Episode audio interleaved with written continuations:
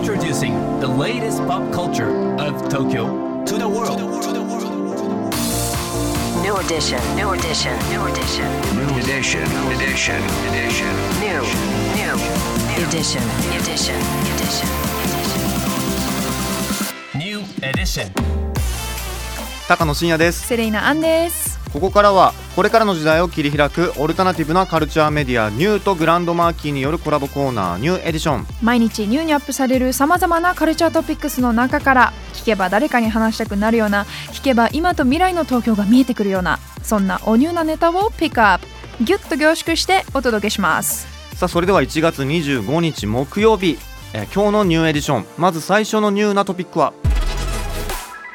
エピフォン150周年記念ライブ。エピフォン 150th Anniversary Beyond Plus、うん。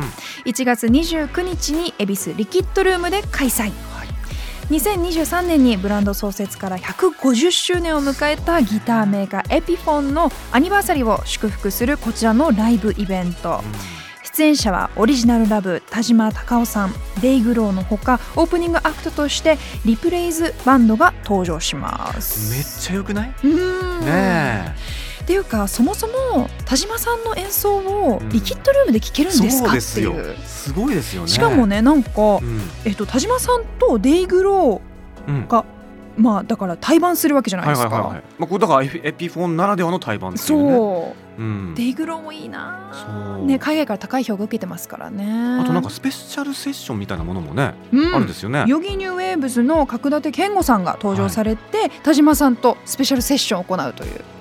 豪華ですねこちら。うん。しかもねさらにこちらのイベント、チャリティーイベントとなっていて、うん。売上収益の一部が日本赤十字社を通して令和6年能登半島地震の被災地に寄付されるという。うん素晴らしいですうねん。でもお高いんでしょ？なんと。はい前売り3500円。嬉しいですね。もう嬉しい価格でうん。これは行きたいですね。改めてですけれども1月29日に恵比寿リキッドルームで開催でございます。詳しくは、えー公式サイトをチェックしてください。さあそして今日深掘りするニューなトピックはこちらです Radiohead のトム・ヨークらによるバンド The Smile がセカンドアルバム「Wall Of Eyes」を明日1月26日にリリース。明日。さあ一体どんな作品なのか今回は音楽ライターの田中亮太さんにお電話で伺います。田中さんもしもしよろしくお願いします。あ、もしもしよろしくお願いいたします。田中亮太です。なんかあの田中さんと高野さんがはい。お知り合いという情報が入っているんですが、そうなんですよ。高野さんに一回取材させて、えーいただいたことがあって、はい。田中さんその説は ありがとうございます。こういう形でねお話できるの嬉しい。そうですね。あの本当に取材の時が大変こう楽しい会話を過ごすというこう記憶があって、ね。またこう話したいと思っていましたあ。りがとうございます。カレー食べに行ったですその後。さあさあ田中さん早速なんですけれども、ねザ・スマイルのセカンドアルバム去年の11月にリリースすることが発表されてからうん。もう楽しみにしてた人も多いと思うんですけど、改めてですねザ・スマイルどんなバンドか教えていただけますか？はい、承知いたしました。えーっと、ザ・スマイラーももともとこう、レディオヘッドというバンドで活動しているボーカリストのトム・ヨーク、あと同じレディオヘッドのギタリストで、最近はあの映画音楽などでも高く評価されているジョニー・グリーンウッド、そしてあのイギリスのまあもともとはこうジャズ畑が出てきたもう凄腕ドラマーのトム・スキナーという方がいまして、そのこうトムさんとの3人あ、まあ、2人のトムがいるということですね、あの3人組バンドになります。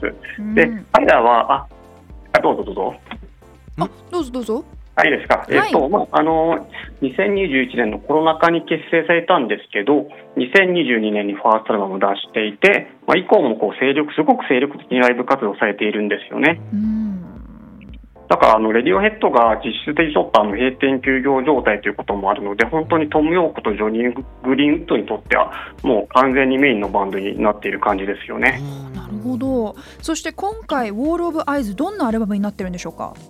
えーっとですね、ちょっと雑民的なところでは、ちょあの一つ大きな変化がありまして、うんうんもともとこうレディオヘッドであったりとか、まあ、トム・ヨークのこうソロでの活動の作品のほとんどっていうのはナイジェル・ゴドリッチっていうプロデューサーがずっとこう制作を担当していたんですよ。うんでそれが今回はあのサムペサム・ペッツ・デイビスというですねそのゴドリッチさんよりもちょっと若いプロデューサーを迎えていて彼はこうあのえっとね、トム・ヨークが2019年かなにやったそのサスペリアっていう映画のサントラがあったと思うんですけどそのサントラでもこう共同で作業しているんですね。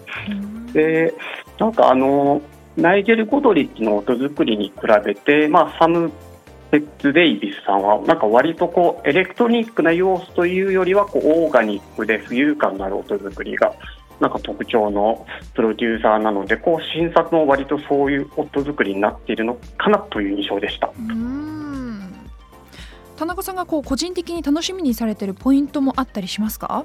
えーっとですね、ちょっとまああの楽しみというか、もうちょっと仕事の関係でアルバム全体をこう聞かせてもらってはいるんですけど、はいはい。なんかあの感想というか担当直入にお伝えしますと、今回のアルバムはめちゃくちゃいいと思います。おー。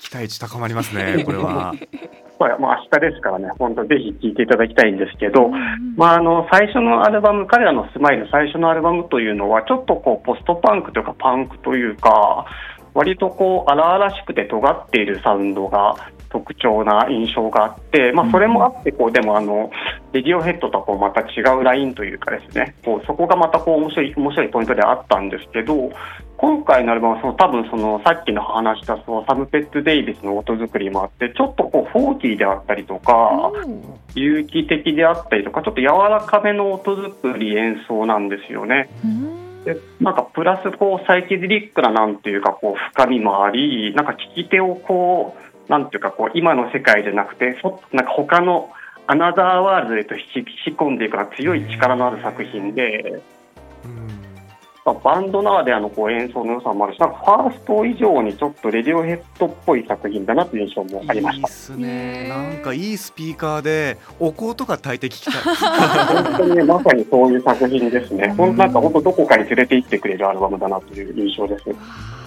ね、この「ウォール・オブ・アイズ」アートワークもすごいかっこいいですけれども。ね。えあのザ・スマイル3月からはツアーも開催するということで、あそうなんですよ。うんうん。で、えーっと、スマイラーは夏の予定も発表されているんですけど、ん。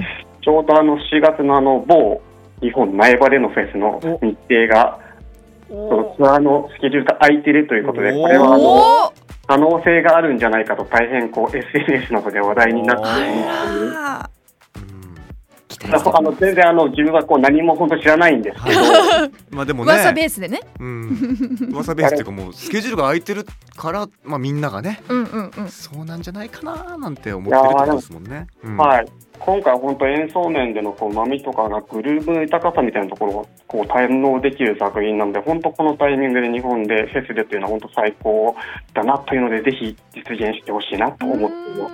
うん。期待値高まりますね、はい。改めてザ・スマイルのニューアルバム「ウォール・オブ・アイズ」は明日1月26日発売です。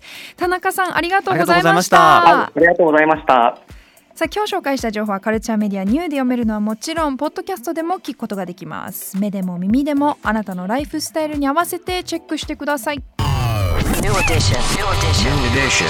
Edition. New edition.